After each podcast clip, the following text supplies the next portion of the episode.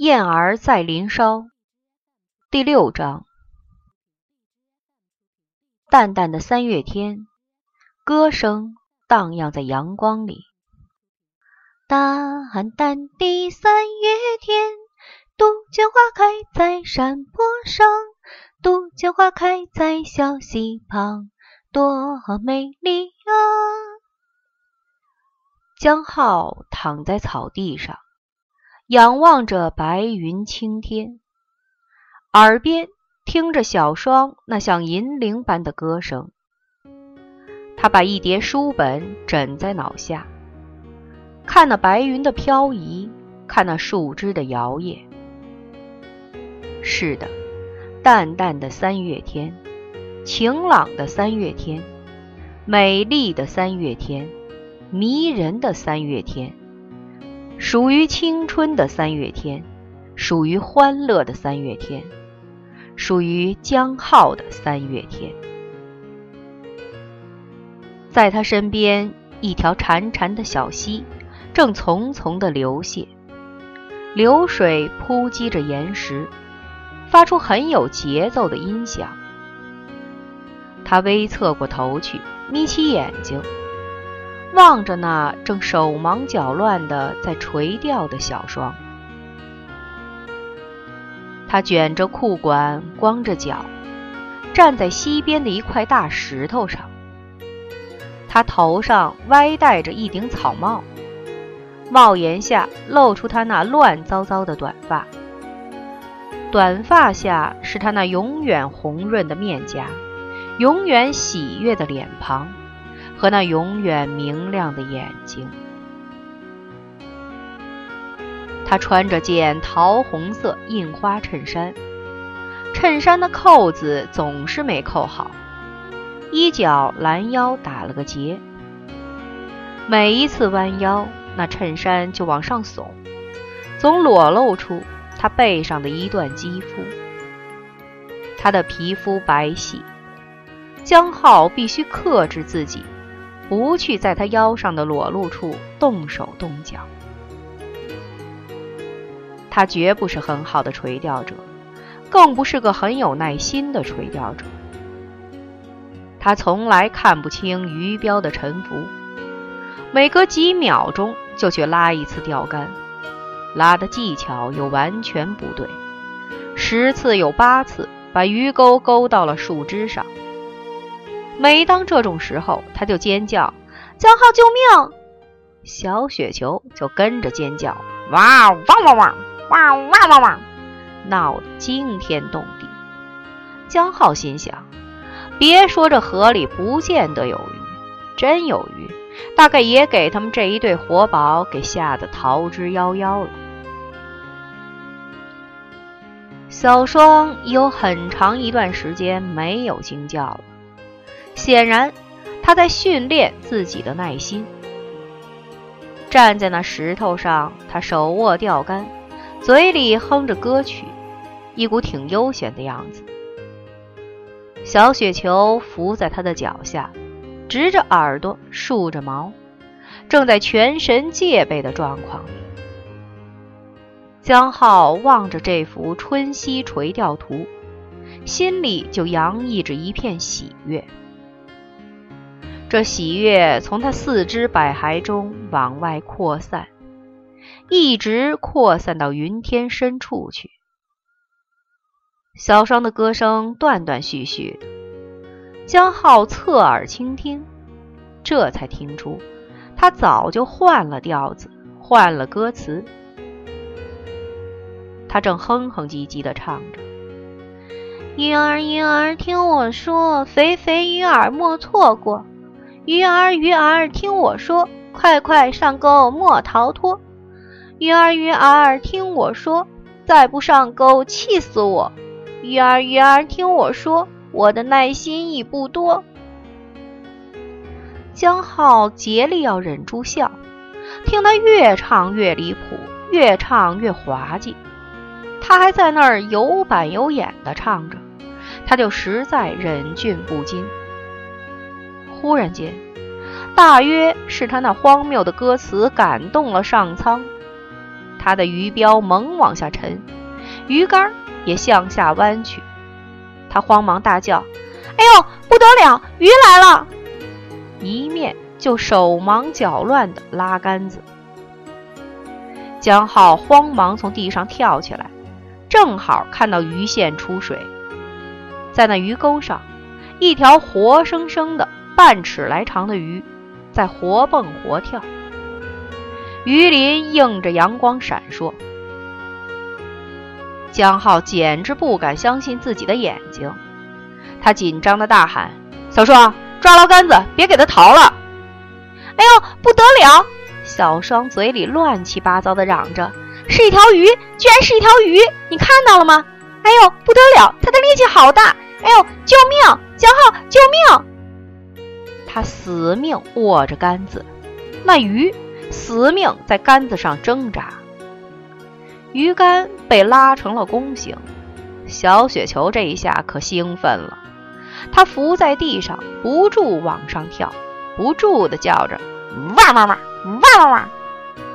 抓牢小双，抓牢！江浩也叫着冲过来，他跳上石块来帮小双收竿。谁知这石块突出在水面上，实际的面积很小，又都是青苔。滑不留足，他跳过来，这一冲的力量竟使小双直向水中栽去。他大喊：“鱼儿逃命来了！”就扑通一下摔进了水中。江浩再也顾不得鱼竿，急忙伸手一把拉住小双的手，要把他往岸上拉。谁知小双握牢了江浩，用力就是一扯。江浩才“哎呦”叫了一声，就也一头栽进了水中。他从水里站起来，幸好水深只其膝盖。他看过去，小双正湿淋淋地站在水中，抚掌大笑。他气冲冲地嚷：“我好意救你，你怎么反而把我往水里拖？”有福同享，有难同当。小双像唱歌似的念叨着：“有水同下，有跤同摔。”江浩瞪着他，又好气又好笑。正要说什么，小双忽然一声惨叫，叫得天地变色。他惊天动地的狂喊：“小雪球，小雪球要淹死了！”他定睛一看，才看到小雪球正扑往水中。去追那顺水而下的钓竿，他那肥肥的小腿儿在水里灵活地滑动，哪有淹死的样子？他在水中生龙活虎的，像个游泳健将。江浩被他的惨叫吓得三魂冲天，七魂出窍，直到小雪球已经四肢朝天断了气。等看到他那活活泼泼的样子，他真是啼笑皆非。踩着水，他大踏步地走过去，把小雪球从水里抱了起来，揽在怀中。那小雪球还兀自对着那早已飘得无影无踪的钓竿示威：“汪汪汪，汪汪汪！”他们上了岸，这一下，两人一犬全都湿淋淋的，说有多狼狈就有多狼狈。小雪球浑身抖了抖，把水珠摔得四面八方都是，就自顾自跑到阳光下晒太阳。江浩望着小双，两人对视着。他说：“好了，你预备怎么办？反正我们带了外套。”他说：“把湿衣服换下来吧，这儿也没人看见。”我才不在乎衣服是不是。他扬着眉毛，气呼呼的。我问你，预备怎么办？什么东西怎么办？他不解的。我的鱼呀！他跺了一下脚，睁大了眼睛。这是我一生唯一钓到的鱼，你把它放跑了，你赔来，你赔我一条鱼。他用手搔搔头。这可没办法，他说。鱼早就跑了，我怎么赔你？是你自己不好，收竿都不会，还钓鱼呢。你还怪我？他双手叉腰，气势汹汹。你赔不赔我鱼？你说，我又唱催眠曲，又唱威胁曲，又唱利诱曲，好不容易连威胁带利诱，才让那条鱼上了钩。你呀，你假装帮我忙，实际是帮鱼的忙，把鱼放走了不说，还把我推到水里去，差点把我淹死。没那么严重吧？他打断了他，笑意便洒在他的脸上。别闹了，既然这水里真有鱼。我钓一条还给你，你去钓，你去钓。他推着他，他往水边走了两步，回过头来，没杆子怎么钓？他问。那是你的事儿，不是我的事儿。他撒赖的。他注视他，他那灵活的大眼睛乌溜溜的，他那蠕动的小嘴巴红艳艳的，他那湿淋淋的衬衫。裹着他那成熟的酮体，他站在他面前，浑身散发着一种女性的魅力。他转开了头，你再不换衣服，你会受凉！他嚷着：“那是我的事，不是你的事。”他依然撒赖。你最好去把湿衣服换掉，他压低嗓子说：“否则，是你的事还是我的事，就分不大清楚了。”他天真的看着他，什么意思？我听不懂。去换衣服！他大叫。他吓了一跳，看他一眼，不敢多说什么。他抱起地上的衣服，他多带了一件牛仔布的夹克。他向密林深处的一块大石头后面走去，一边走一边说：“我在石头后面换衣服，你不许偷看哦。”他低低的在喉咙里诅咒了一声，就四仰八叉的在草地上躺下来，望着天上的白云发愣。那些云亮的刺眼，白的刺眼，软软的，柔柔的，缓缓的，轻轻的，从天空的这一端飘向了那一端。蓦然间。石头后面传来了小双一声尖锐的惨叫，他直蹦起来，额头在一棵树上猛撞了一下，他也顾不得疼，只听到小双带哭音的尖叫：“江浩，有蛇，有一条蛇！”他奔过去，正好看到小双裸露着的雪白的肩膀，他一下子用衣服遮在胸前，又尖叫着说。你不许过来！我没穿衣服。他站住了，涨红了脸，硬生生的转开头去。你怎么样了？给蛇咬着了吗？你先出来再说。他一连串的讲着，急得声音发颤。啊！小双慢吞吞的呼出一口长气，细声细气的说：“我看错了，原来是一条藤。”他转过头来，他正在拉夹克的拉链。他伸出手去，一把把他从石头后面拉出来，用力把他拉进了怀里。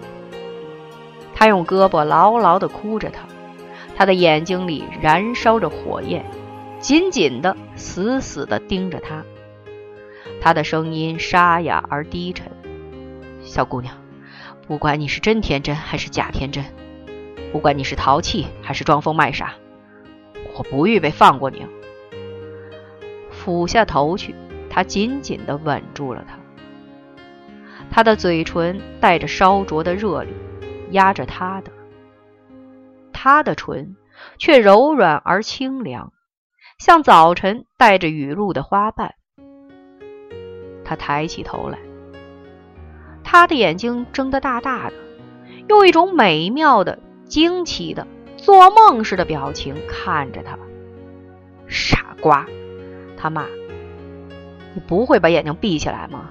你这样瞪着我看，说我连接吻都不会了。”他立即把眼睛闭了起来，闭得紧紧的，睫毛还在那儿不安分的抖动，他的嘴唇微撅着，一股带吻状。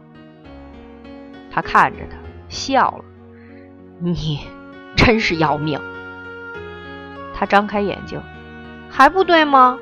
他问，天真的扬着睫毛。他看了他好一会儿，握住他的手。他说：“过来。”他牵着他在草地上坐了下来。他侧头注视着他。原先在他身体里、血管里、胸口里奔窜的那股热流，以及那燃烧着他的原始的欲望，已经消失了。他觉得他洁净如涓涓溪流。单纯如天际白云，而清丽如幽谷百合。他竟对刚刚的自己感到惭愧，感到汗颜。小双，他说：“你今年到底几岁？”“十九。”“你交过男朋友吗？”“交过起码二十个。”“认真过吗？”“认真。”他迟疑地看着他。扬着睫毛，睁着那对黑白分明的大眼睛。怎么样就叫认真？他问。他被问住了。怎么样就叫认真？他想着，居然无法回答这问题，因为他忽然了解了一件事：自己还没有对任何异性认真过，也从没有尝过认真的滋味。他和女孩子玩，一向都潇洒的很，不管玩的多热络，分开就分开了。他从没有为谁牵肠挂肚、害相思病。认真就是，他搜索枯肠，找寻恰当的句子，就是认定一个男朋友，和他海誓山盟，非他不嫁，也就是真正的恋爱。没有他就会很痛苦、很伤心。他摇摇头，短短的发卷浮在额上，幸好头发没湿，发丝被风吹得乱糟糟的。他的神情真挚而严肃，有点像个大人了。这样说，认真是件很傻的事儿，对不对？他说。我从不相信那些小说家笔下的爱情，我也不相信什么海誓山盟、什么非亲不娶、非君不嫁这种事儿。不，我没有认真过，也不会对谁认真，包括你在内。他皱皱眉，觉得有点不是滋味。哼，他轻哼了一声。很好，你也不会对我认真，我也不准备对你认真。这样最好。他眉开眼笑，如释重负。你突然对我严重兮兮的提出什么认真问题，吓了我好大一跳。怎么会吓你一跳呢？他问。你不要总以为我是小孩，好不好？他说。其实我也懂很多事。我告诉你，我知道的一个故事。我以前有个同学，他对一个男孩子认了真。没多久，那男的变心了。你猜我那个同学怎么样？他自杀了。这就是对感情认真的结果。他的眉头蹙得更紧了。你也不要用一个例子来否定了天下的感情。他说：“照你这种说法，最好男女间都不要谈恋爱。”对了，他随手捡了一个松果。对远处掷了出去，引得小雪球满树林去追。恋爱是傻瓜做的事。他忽然转头看他，很担心的，很仔细的，很惶恐的凝视他，小心翼翼地说：“我问你一件事，你要坦白告诉我。”“好的。”“你刚刚吻了我。”他说。忧心忡忡的皱拢了眉头，那只是好玩，对不对？这个，他怔了，望着他，他不知该如何回答，半天才嗫嗫如如地说：“也不不完全只是好玩。我我想我是情不自已。我我，他的眼睛睁得好大好大。天哪！你总不会对我认真吧？他大惊小怪的叫，就像又发现了一条毒蛇似的。见你的大头鬼！他大叫，觉得一肚子的气没地方出。面对他那张大祸临头似的脸，他又急又怒，又啼笑皆非。而且他觉得被刺伤了，被他那种态度所刺伤了。他急于要武装自己，就喋喋连声地叫了起来：“你少自作多情！我吻过的女孩子起码有一百个，你是最没有味道的一个。认真？我怎么可能对你认真？我对你认真就是王八蛋！只有傻瓜才被一个吻看得那么严重。难道从没有男孩子吻过你吗？你笨得像一段木头，连反应都没有。”他的话还没说完，他突然扑了过来，用嘴唇迅速地堵住了他的嘴。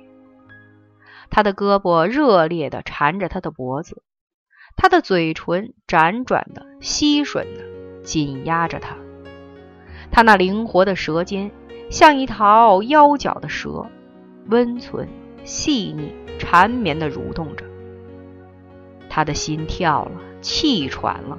浑身的血液都沸腾了，他不由自主地抱紧了他，把他整个小巧的身子都紧拥在胸前。他的头晕晕的，目沉沉的，整个人都轻飘飘的要飞起来，飞起来，飞起来，飞到那层云深处去，飞到那青天之外去，飞到那火热的太阳里去。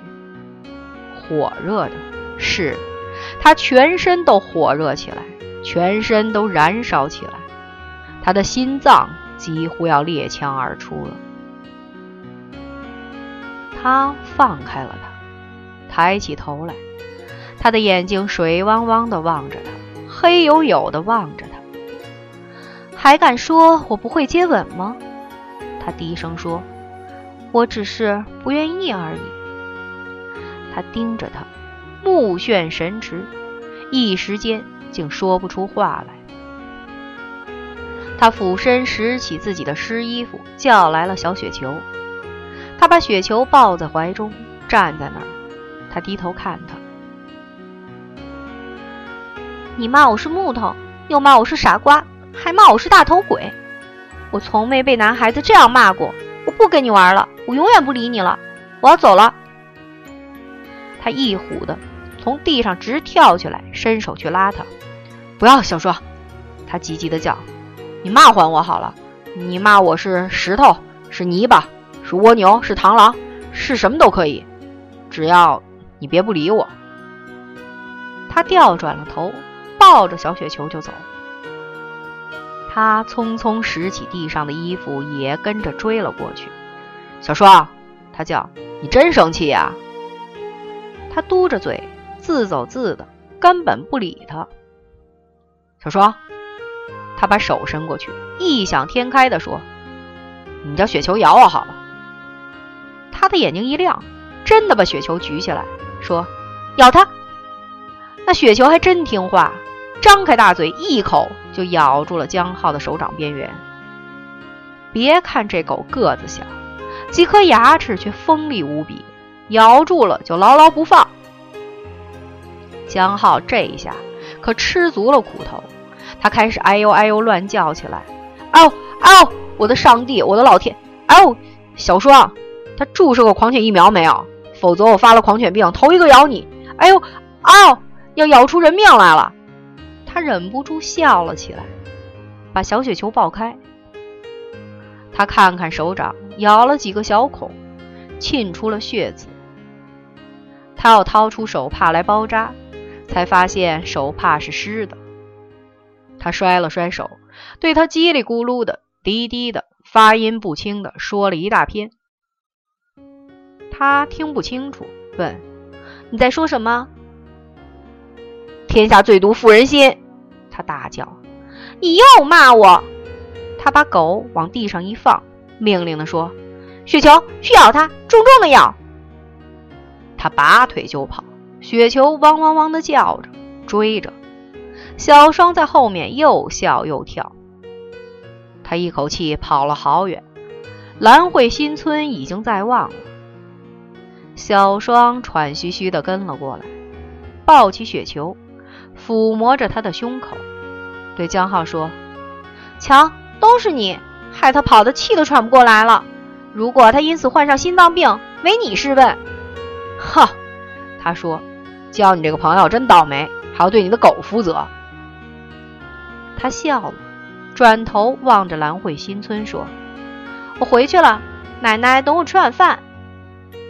明天请你看电影。”他说：“我明天和奶奶去台中，奶奶要去拜访她的老朋友。”不许去，他说：“你还没资格对我用‘不许’两个字。什么时候有资格？”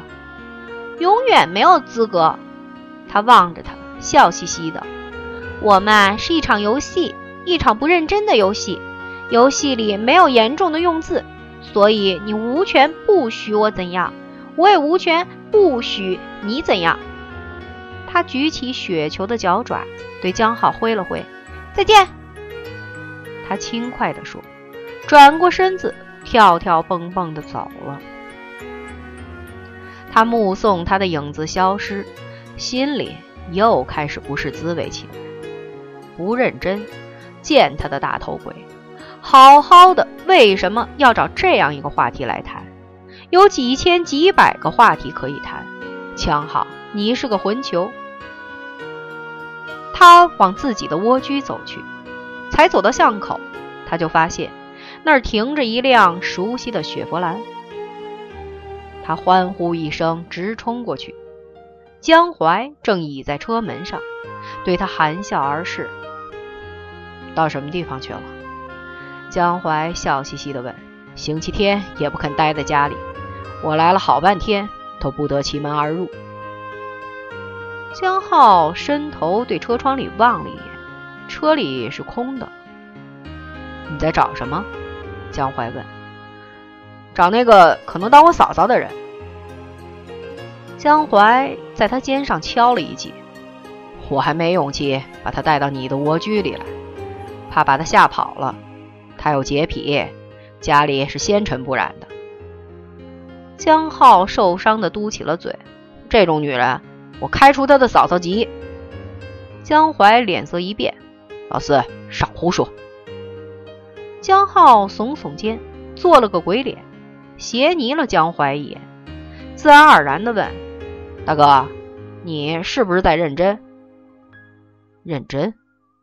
江淮一怔，正色说：“是的，老四，我再认真，非常非常认真。”他摸着江浩的衣领：“你的衣服怎么是湿的？